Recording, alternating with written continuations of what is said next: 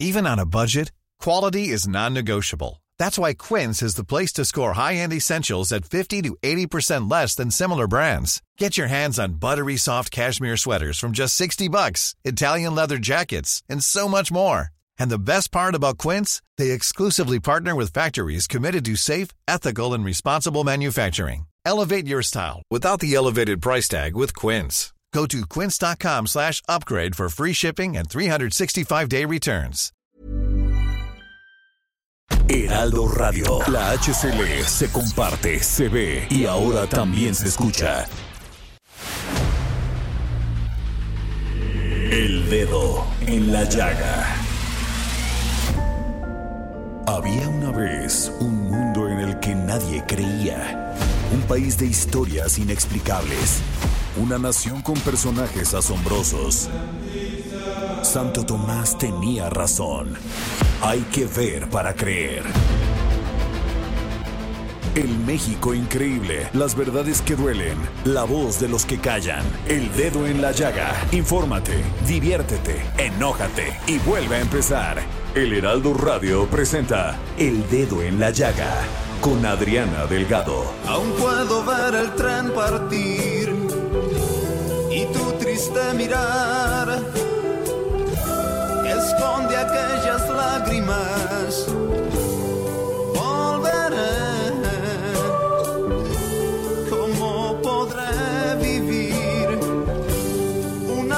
Sin tu amor? La carta dice espérame. Y empezamos este viernes 19 de febrero de del 2021, este dedo en la llaga que va a estar lleno de información, de emociones, de una gran plática con Diego Verdaguer y también con Axel Kaiser, que es el gran filósofo del liberalismo en América Latina. Me da muchísimo gusto saludarlos por esta, además de agradecer esta semana maravillosa, agradecer a la jefa Merlos, a Samuel Prieto, a todo el equipo, gracias por el apoyo, pues en estos días que no han sido fáciles, han sido medio complicados en un tema de salud, pero ¿qué creen? El día de hoy ya me dieron mi resultado y soy negativa de COVID, o sea, ahora lo que tengo que hacer es cuidarme más, no dejar el cubrebocas, ponérmelo, o sea, no relajar las medidas, no solamente por mí, sino por todos aquellos que nos rodean. Yo les pido que nos unamos a esta campaña del Heraldo Media Group de usar el cubrebocas, porque eso quizá es la diferencia entre que te enfermes, que enfermes a los demás, que los contagies y que pues siga la, la cadena de transmisión de contagios de este virus. Así que hay que pararla hay que tener conciencia. Y bueno, vas, el programa va a estar buenísimo. Nos vamos ahorita con Daniel Callejas a poner el dedo en la llaga. Gracias Adri, estas son las principales notas de la versión impresa en el Heraldo de México.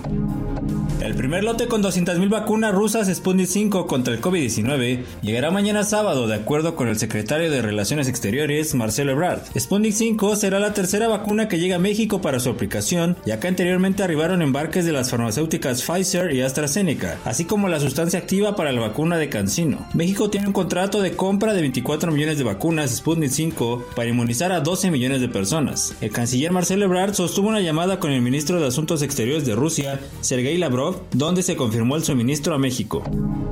Los candidatos a las alcaldías de la capital de la República tendrán mayor margen de maniobra en sus gastos de campaña para encarar el actual proceso electoral, pues los topes para la elección de las demarcaciones y distritos locales fueron ampliados para este año respecto a 2018. El Consejo del Instituto Electoral de la Ciudad de México dio a conocer el límite por demarcación que muestra un incremento promedio de 142% entre los 16 territorios. Por ejemplo, para Iztapalapa el tope de gastos pasó de 3.8 millones a 9.4 millones de pesos, lo que significa un aumento de 140 2.5%, o Coajimalpa que de 422 mil pesos creció a 1.1 millones, es decir, 165.3% más. El tope de gastos de cada una de las elecciones mencionadas, es decir, 48 millones 893 mil 514 pesos, se divide entre el número de ciudadanos inscritos en el padrón electoral de la Ciudad de México, que es de 7 millones 71.821 capitalinos, dando como resultado que el costo por ciudadano sea de 6.28 pesos por cada uno de los tipos de elección.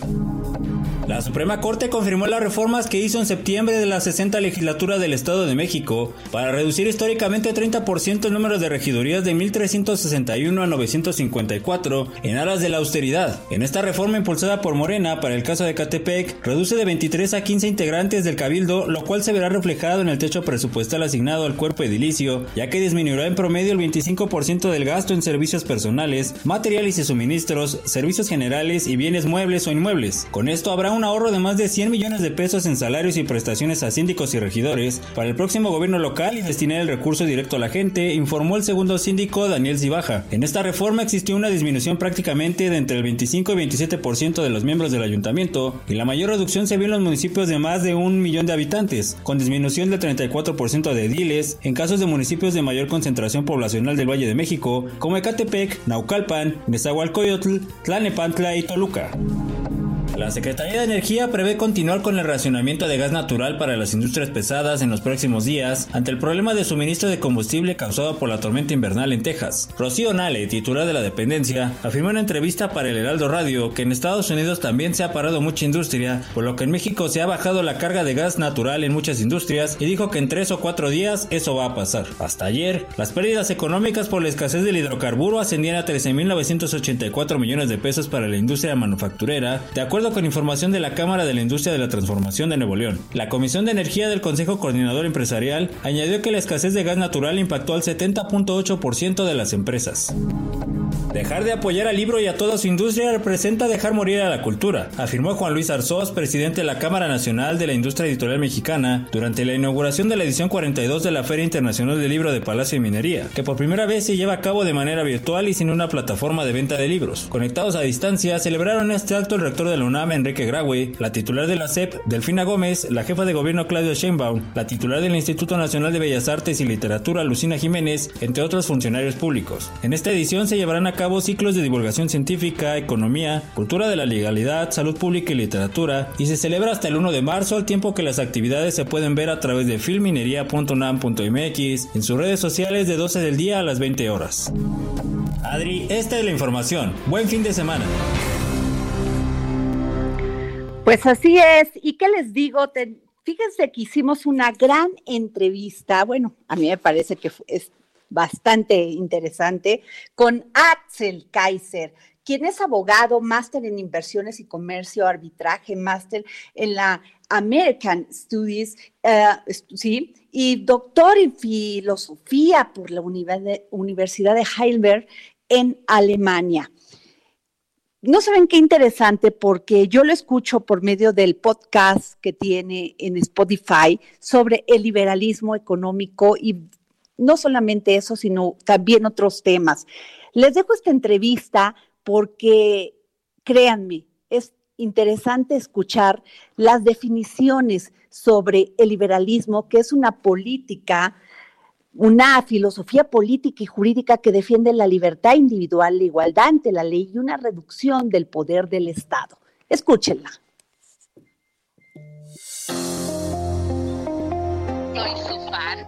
Desde hace mucho tiempo, porque desde el momento mismo que lo vi, siendo un premiado importante internacional de Caminos de la Libertad que organiza el Grupo Salinas, Ricardo Salinas y Sergio Sarmiento, pues dije, yo tengo que platicar algún día con Axel Kaiser. Es abogado, máster en inversiones, un filósofo de la libertad, del liberalismo económico y bueno, me podría pasar toda, todo, todo el programa diciendo todo el currículum de Axel Kaiser.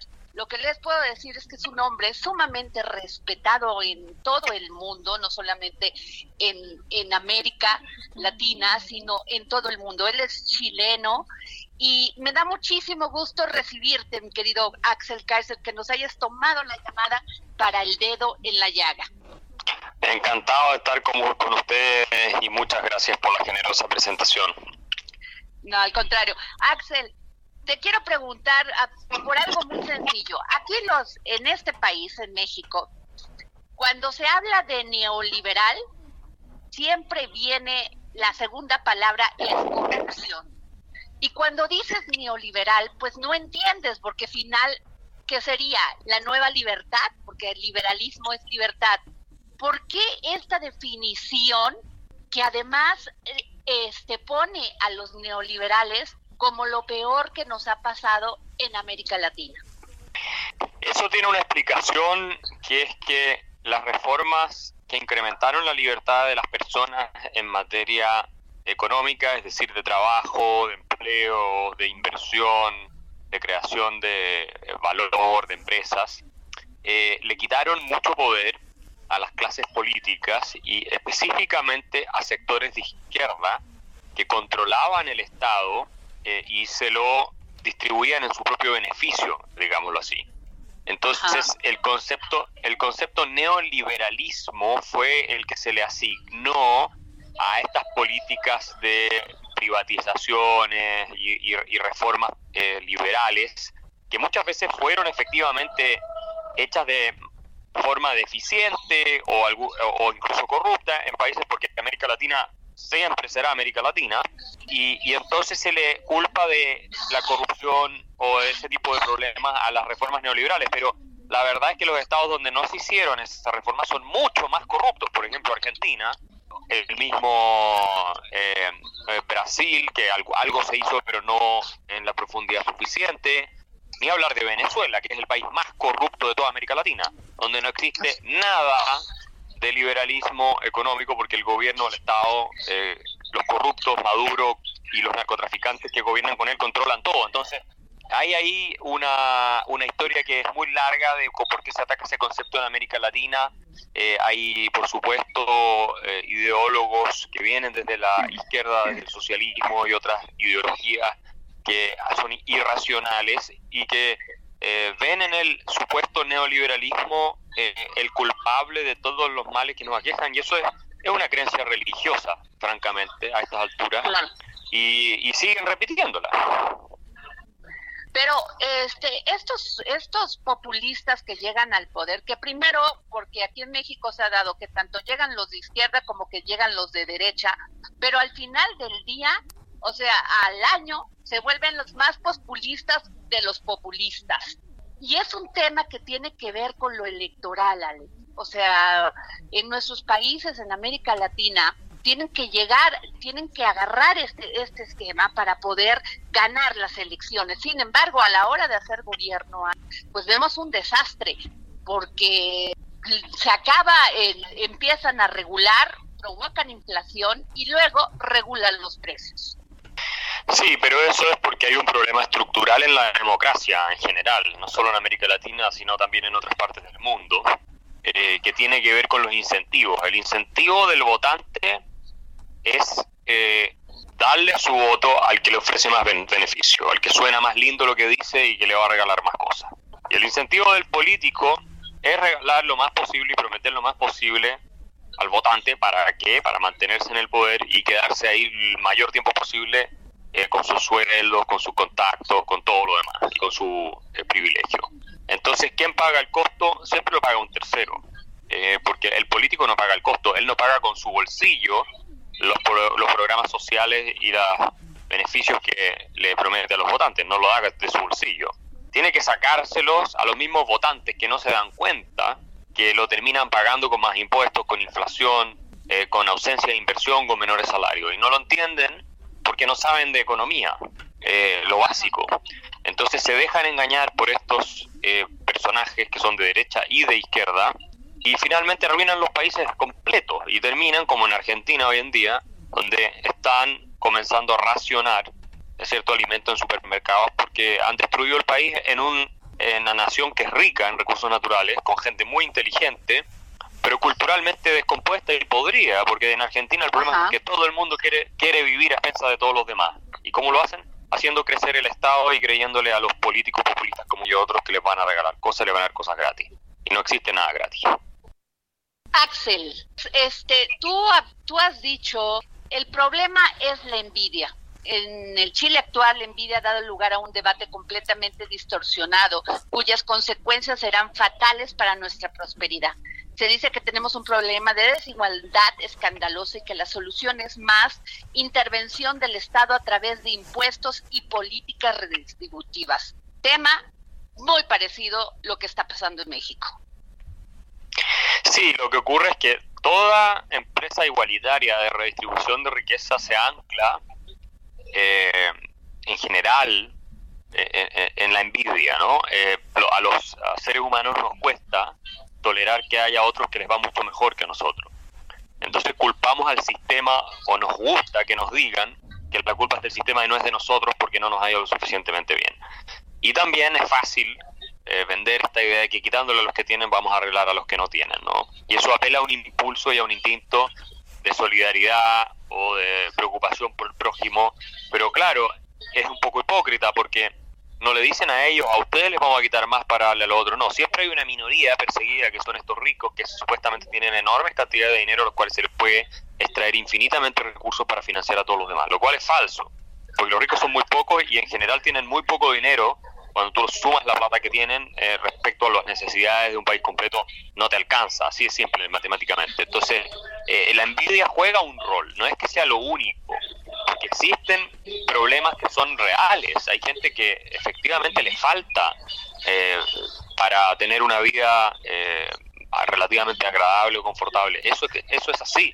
Pero además se les castiga a aquellos que logran tener éxito en su vida con más impuestos. Bueno, ese es uno de los problemas que tenemos, el impuesto progresivo a la renta que eh, paga más porcentaje el que más gana es un, una clara manifestación de envidia, porque si alguien gana más dinero en el mercado, en, el, mundo donde nos movemos, eh, es porque producen más riqueza para todos los demás.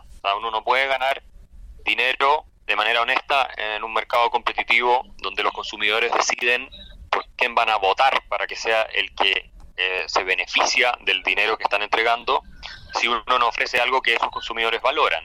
Si uno ofrece algo que esos consumidores valoran, entonces crea riqueza, eh, mejora la calidad de vida de ellos y además eh, crea empleo eh, y así sucesivamente, y bienes y servicios que antes no existían. Entonces a ellos nosotros les pegamos y los atacamos doble o triplemente más fuerte. ¿Cuál es el resultado?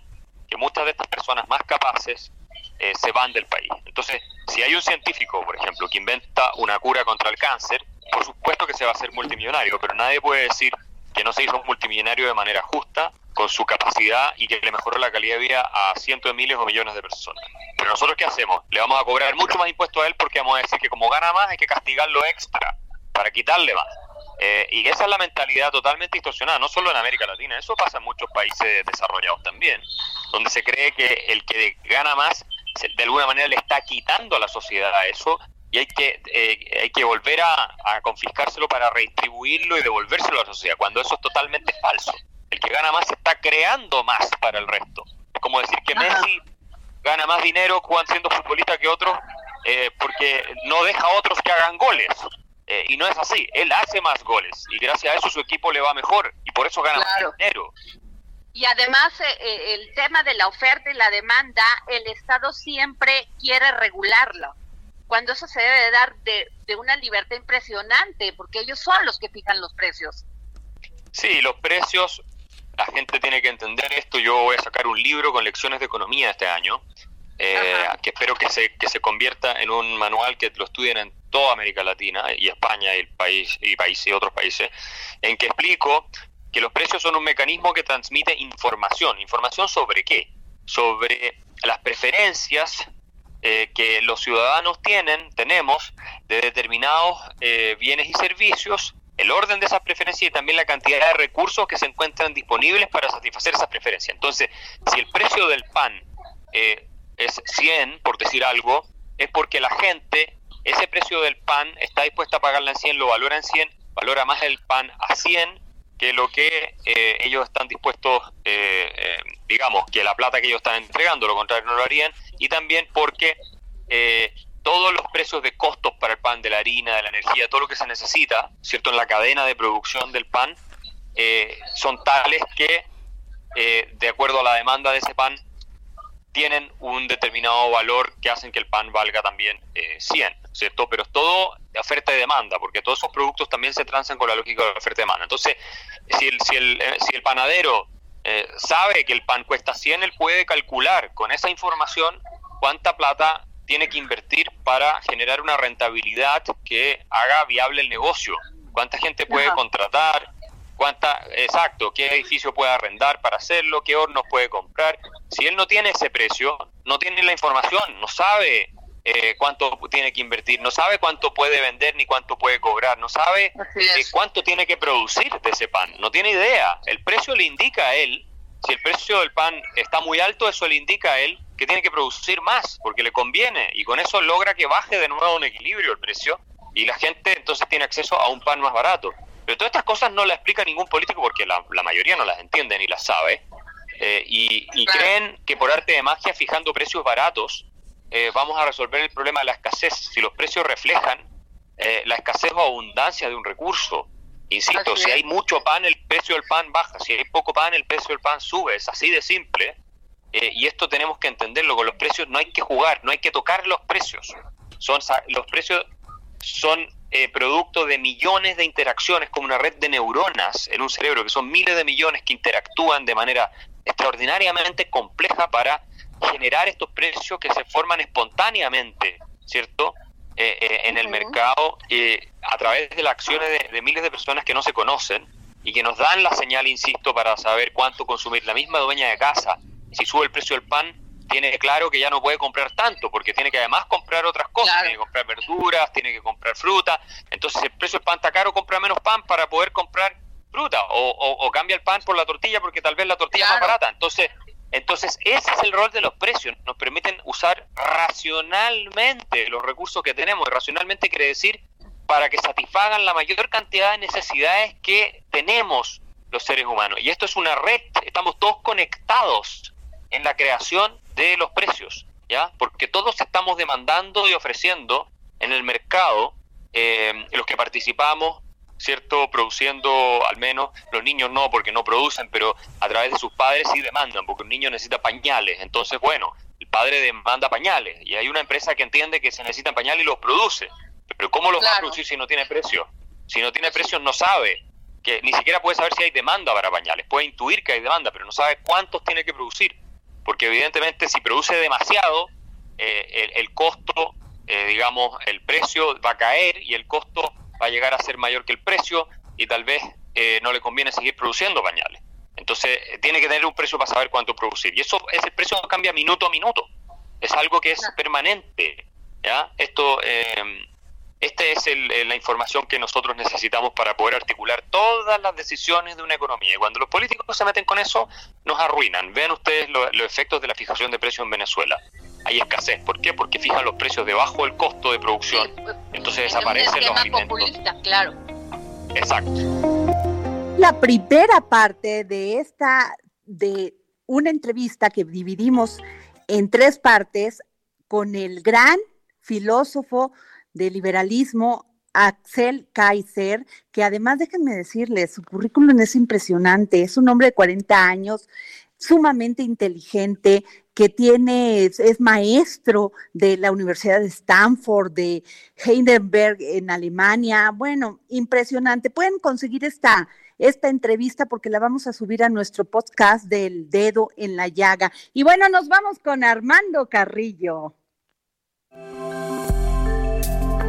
Queridísima Adriana, querido público, querida audiencia, estamos nuevamente aquí con ustedes y muy entusiasmados. Creo yo que una de las más evocadoras obras de arte frente a las que podemos eh, ponernos los humanos y admirarla y sentir que la vida existe es la famosa Gioconda, el famoso cuadro de Leonardo da Vinci que se encuentra en ese museo y que pues el poderlo observar creo yo que a cualquier ser humano le causa una emoción de vida fundamental. Pues resulta que Pascal Cotet, que es el encargado del área de ingeniería del Museo del Louvre, decidió que iba a hacer un estudio en donde el famoso cuadro lo iba a poner frente a una cámara muy potente de esas que existen hoy, que para qué meternos en, tratar de explicar en qué consisten estas cámaras. Son cámaras muy poderosas, son capaces de captar una cantidad muy importante tanto de colores como de luces y con unas luces también muy potentes para que pudiera el cuadro verse en estas eh, portentos científicos tecnológicos son estas cámaras modernas y él lo que hizo fue rescatar los colores con los que originalmente Leonardo da Vinci pintó esta famosa este famoso cuadro. Y lo que se logró fue el poder tener frente a los ojos de los que tuvimos la posibilidad de ver este programa y está por ahí cosas de buscarlo fácilmente se accede a él, lo que, lo que se puede ver, lo que, lo que se logra ver en este estudio que hicieron en los laboratorios del Museo de Louvre es una Gioconda recién pintada, por decirlo así, porque en la historia lo que se hizo fue eh, limpiarlo y retirarlo de, de la sala de exhibición y volver. Tren partir y tu triste mirar. Sigue a Adriana Delgado en su cuenta de Twitter, arroba Adri Delgado Ruiz.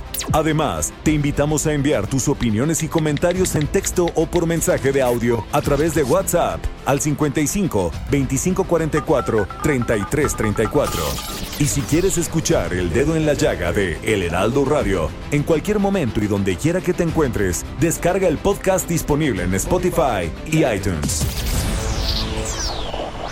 Heraldo Radio, la HCL se comparte, se ve y ahora también se escucha.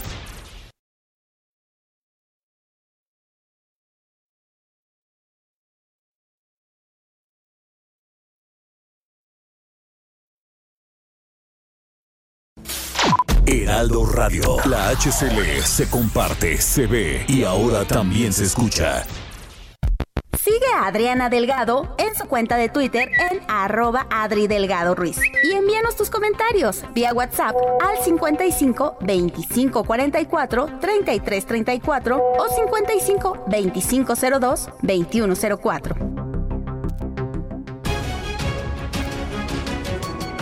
Bueno, regresamos aquí al dedo en la llaga y nos vamos para, si quieren ustedes saber cuáles son las nuevas series, las nuevas películas, no hay más que escuchar a Gonzalo Lira. Es tiempo del séptimo arte. Películas, cortometrajes, series, documentales y excelente música. Con Gonzalo Lira. Hola Adri, ¿cómo estás? Hola gente que nos escucha aquí en El Dedo en la Llaga. Pues sí, llegó el momento del cine y me da, me da bastante gusto, la verdad, decir que esta semana el cine sí va a ser cine, porque a partir de hoy, hoy por la tarde, la Cineteca Nacional reabre sus puertas. Ahora, hay que aclarar, reabre sus puertas como un complejo cultural, como si fuera una especie de parque, todas las áreas al aire libre, pero las salas permanecen cerradas, los restaurantes también, y van a hacer uso de su sala al aire libre, funciones completamente gratuitas, que van a empezar a partir de las 7 de la noche, ya desde este viernes, consulten la programación en su sitio y en sus redes sociales, y pude platicar con Julio Durán del Departamento de Comunicación de la Cineteca precisamente sobre cómo va a ser la apertura, cómo van a tomar en cuenta las medidas de sana distancia y esto fue lo que me contó. es esto, nada más es la, la, la reanudación parcial con miras precisamente a abrir el, el complejo por el- la parte del aire, al aire libre. La cuestión es que somos un recinto público, ¿no? Somos un recinto federal. En sí, el recinto, pues en realidad es al aire libre. Digo, como muchos saben, sí tenemos las 10 salas, pero eh, pues en realidad es un lugar donde la gente transita también Ahí está, ya está abierto de esa forma y pues también nos platicó cuáles son las ventajas de que la Cineteca Nacional tenga un acervo, pues que son las películas que le pertenecen al IMCINE, que le pertenecen al Estado. Esto fue lo que me contó sobre la programación. se, bueno, se evaluó con, con Cultura y con, y con el gobierno de la Ciudad de México. Entonces, pues nos aprobaron precisamente esta, pues las soluciones al aire libre que pues no implican un lugar cerrado, que ya tenemos muy bien controlado el, el aforo del 30%, siento que eh, un poco para ir reactivando la actividad de Cineteca en este sentido, ¿no? en el sentido de que somos un espacio público y pues debería eh, estar abierto, pero pues bueno, ir ofreciendo estos servicios que se pueden ofrecer, ¿no? Ahí lo tienes, Adri, ahí están todos los detalles sobre esta reapertura de la Cineteca Nacional, en aras de que vuelva a abrir normalmente, en la normalidad, al menos muy pronto o lo más cercano a ella. Yo me despido, visiten las redes de arroba Cineteca México o Cineteca Nacional en Facebook. Y cualquier duda que tengan, pues ya sabes que me encuentran en las redes como arroba gonis, g o n y z.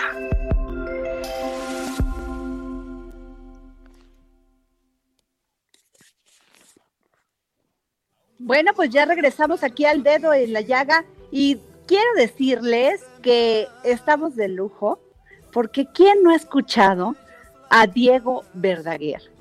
Cantante, compositor y productor musical, Miguel Atilio Bocadoro Hernández, conocido artísticamente como Diego Verdaguer, es un cantante argentino con nacionalidad mexicana, poseedor de una gran voz con la que ha vendido más de 20 millones de discos en América Latina, por los cuales ha sido acreedor a más de 20 discos y nominado en tres ocasiones al Grammy. Pero además, Diego, eh, ¿quién no lo ha escuchado con esta canción, con su voz? ¿Quién no, no, no se ha no vuelto vivir en su corazón el amor, a veces también la desilusión? y tantas cosas que una voz como la de Diego Verdaguer y sus canciones, sus interpretaciones nos llevan más allá. Muy buenas tardes, Diego, ¿cómo estás? Hola Adriana, mucho gusto saludarte, ¿cómo va la vida por ahí? Oye, muy bien, ya con, o sea, todos en esta trauma de la pandemia, pero sin embargo, veo que tú sigues trabaje y trabaje.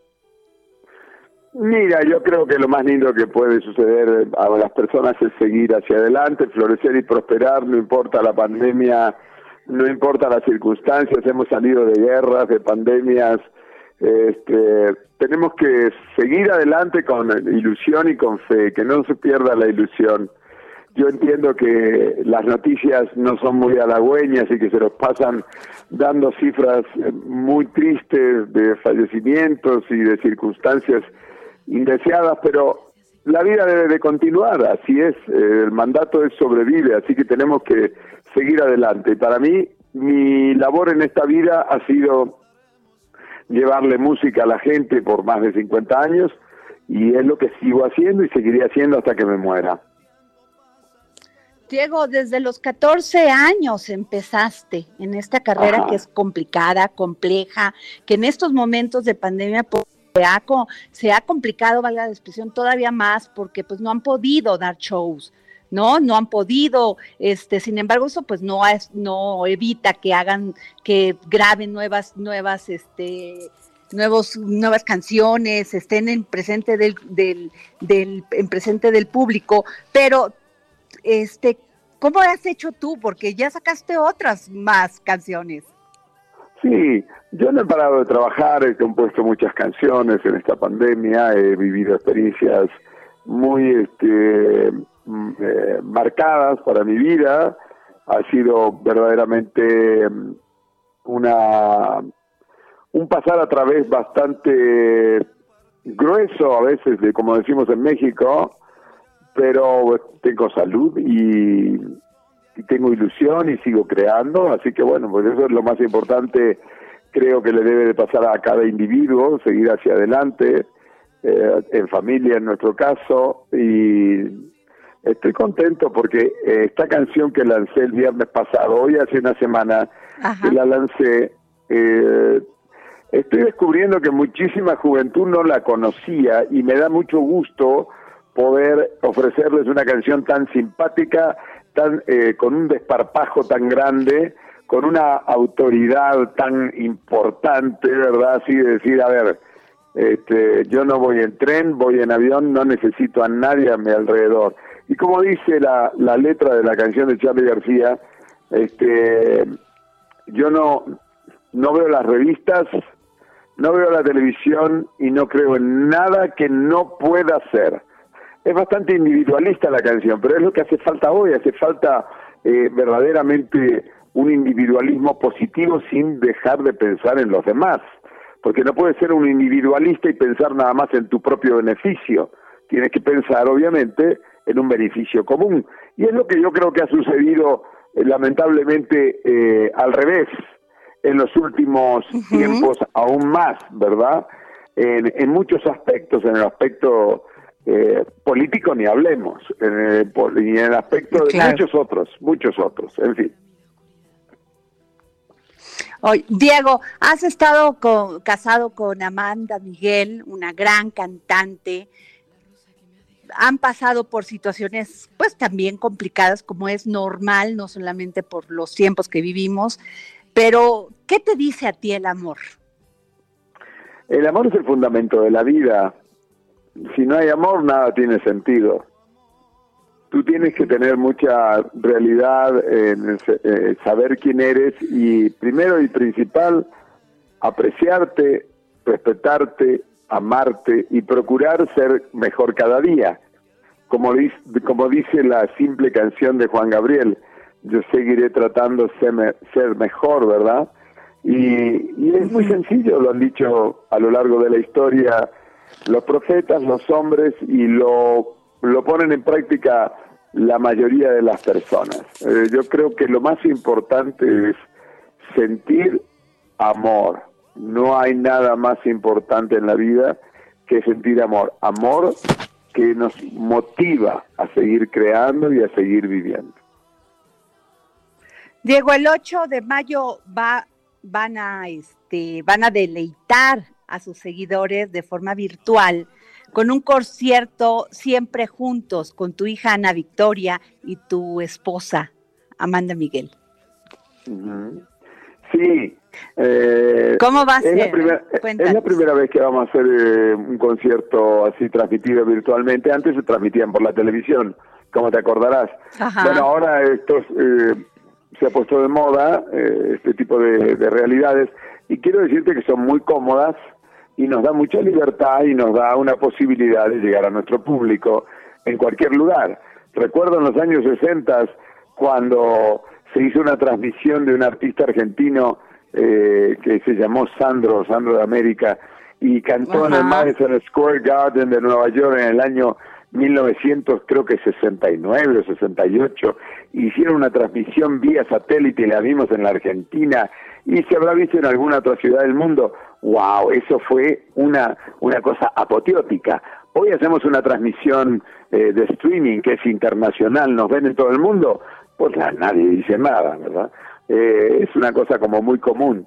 Entonces, hay tanta información allá afuera que yo espero que el público que sigue Amanda Miguel que me sigue, que sigue Ana Victoria, eh, el día 8, 8 de mayo, que eh, aquí en México y en algunas regiones vecinas se festeja el Día de la Madre, pues esta empresa, que todavía no voy a decir el nombre, pero es una empresa muy importante de Guadalajara, nos contrató para un show privado para su gente.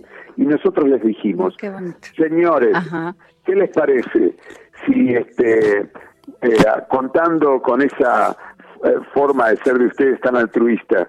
Ofrecemos por un valor ínfimo a nuestros fans en todo el mundo un streaming de este show que va a ser un show privado para su gente, para su equipo. Y ellos cortésmente dijeron, adelante.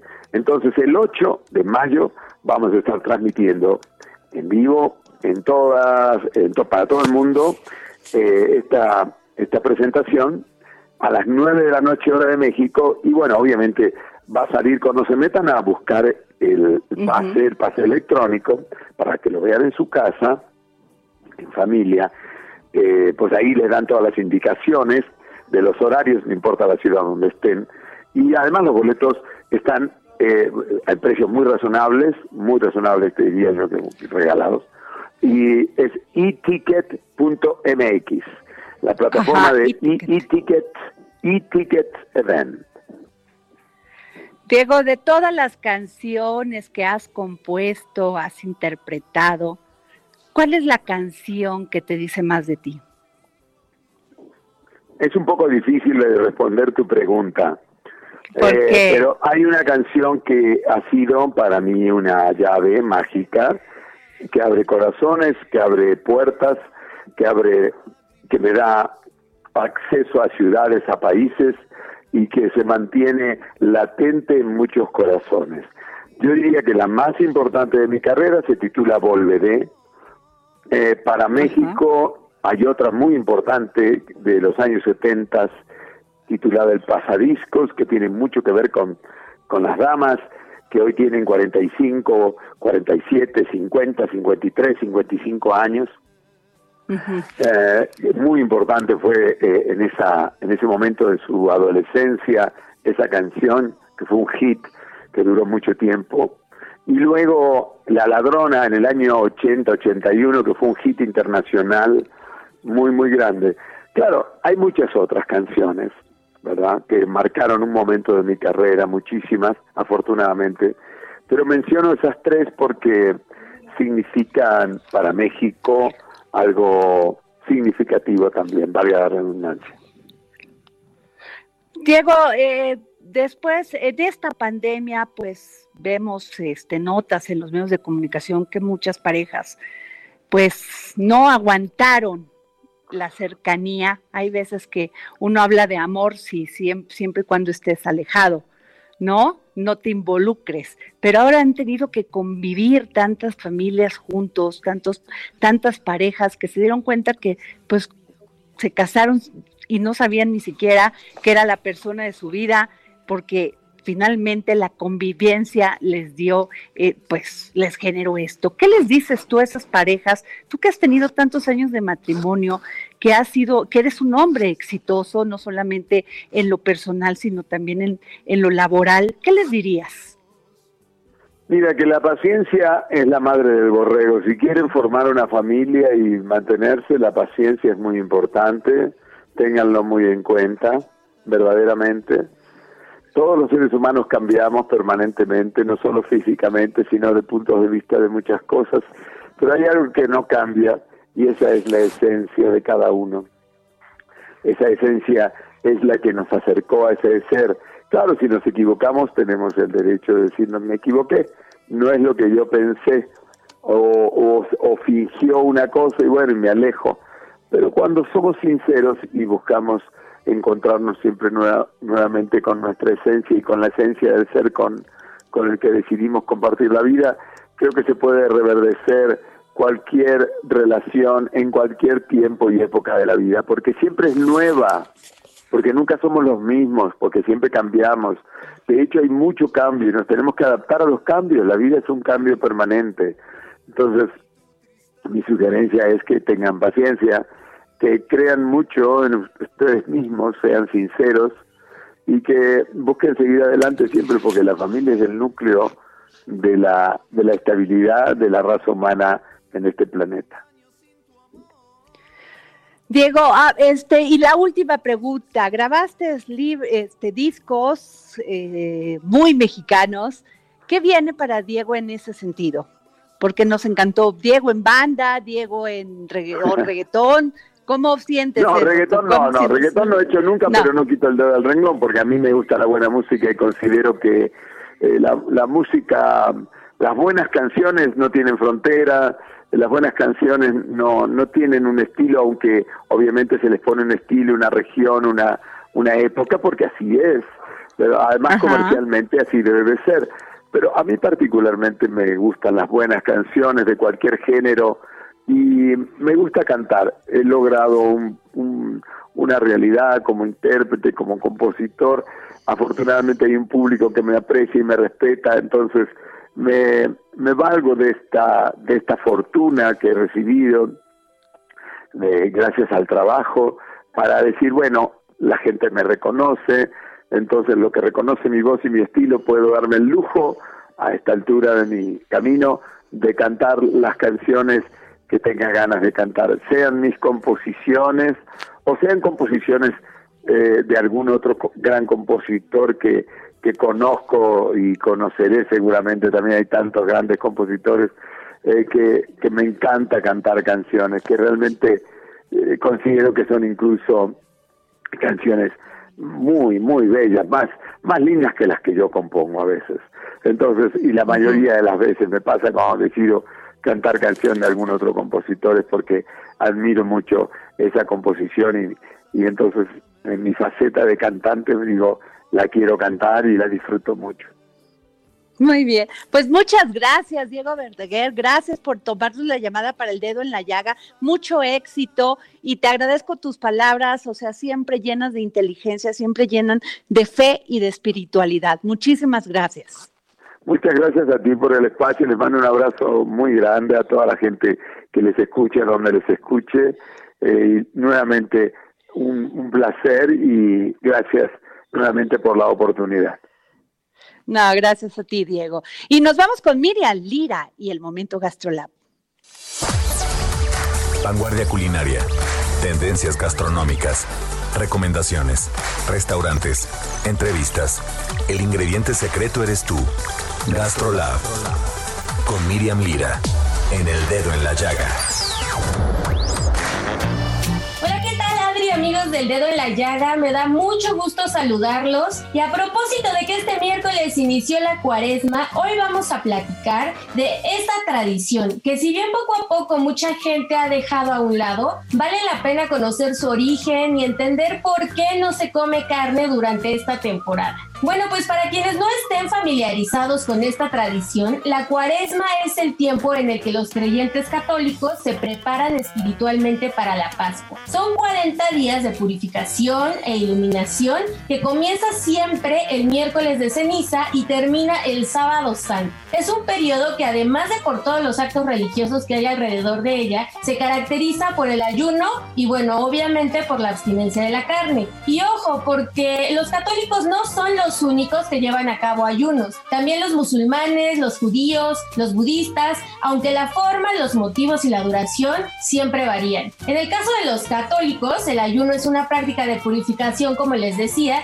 que según la Biblia se realiza desde hace ya milenios y que comenzó a llevarse a cabo desde los primeros años del cristianismo, pero pasaron muchísimos siglos para que se convirtiera en lo que conocemos hoy. Se tiene constancia, imagínense, de que fue en el siglo IV que se fijó la duración exacta de ayunar por 40 días. Dado que dejar de comer durante 40 días era bastante perjudicial para la salud, la iglesia adaptó esta práctica y la convirtió en una acción mucho más accesible. Y de no comer nada durante 40 largos días, se pasó a hacer solo una comida fuerte al día y a abstenerse de comer carne solo los miércoles de ceniza, el viernes santo y el resto de los viernes que duraba la cuaresma. Pero, ¿por qué no comemos carne en estas fechas? Bueno, pues según la Iglesia Católica, la carne representa el cuerpo de Cristo crucificado. Por lo tanto, comerla en estas fechas resulta una falta de respeto e incluso un pecado. Así que ya lo saben, si aún siguen esta tradición, recuerden que en México hay aproximadamente 500 especies de pescados que se pueden consumir, así que no hay pretexto para no variarle los platillos en estas semanas.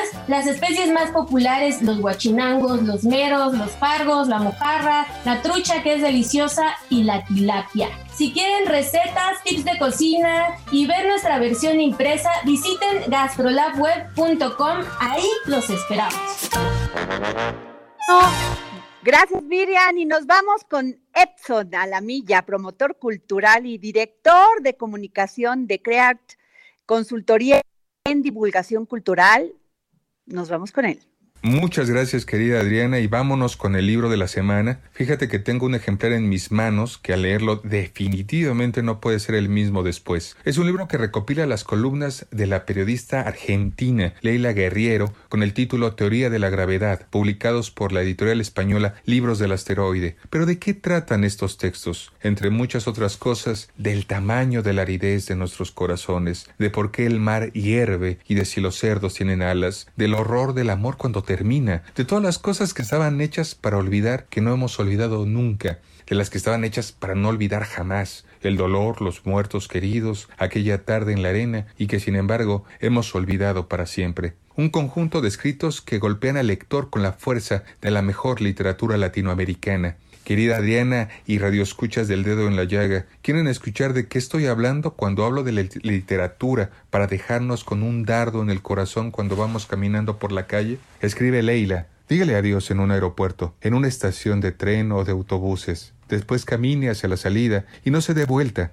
Repase los últimos rastros de su olor en la memoria. Recuerde el último beso. Pregúntese si ella se habrá dado vuelta. Dese vuelta. Vea cómo ella ha desaparecido. Camine hacia la salida. Sienta una opresión en el pecho. Piense, si esto fuera una película, yo debería de correr hacia ella y ella debería de estar corriendo hacia mí. Siga caminando. Esto no es una película y usted no tiene tiempo que perder. Debe empezar a sufrir. Sufra. Diga, hola, aquí está el dolor. Diga, hola, bienvenido dolor. Sepa que sentirá ese durante mucho tiempo. Pregúntese si va a soportarlo. No encuentre respuesta. Camine hacia la calle, encienda un cigarrillo, sienta náuseas. Piense, el tiempo pasó demasiado rápido. Sienta que sería capaz de recordar todos los días que pasaron juntos, hora tras hora. No lo haga. Déjelo para después, para cuando su ausencia se vuelva insoportable. Camine hacia el auto, meta la llave en la cerradura, abra la puerta y piense, hace media hora estábamos aquí. Pregúntese qué estará haciendo ella ahora. Pregúntese si pensará en usted. Pregúntese cuándo va a volver a verla. Pregúntese si volverá a verla. Suba al auto. Ponga el auto en marcha. Salga del estacionamiento. Respire. Mírese en el espejo retrovisor. No se reconozca. Piense, ese no soy yo. Diga en voz alta, te necesito. Diga en voz alta te extraño. Maldígase. Sienta que nada tiene sentido y que no lo tendrá por mucho tiempo. Piense en morir. Elija no morir y siga adelante. Querida Adri, para los que les haya entusiasmado el libro, tenemos dos ejemplares para los primeros que escriban a tu Twitter, arroba Adri Delgado Ruiz, y nos mencionan de qué nacionalidad es la escritora Leila Guerriero. Muchas gracias, Adriana. Muchas gracias a Exxon Alamillo de Crearte. Gracias. Y ya despedimos. Despedimos. Muchas gracias por escucharnos. Les valoro mucho. Tengan un buen fin de semana y que Dios nos bendiga. Muchas gracias. Hasta luego.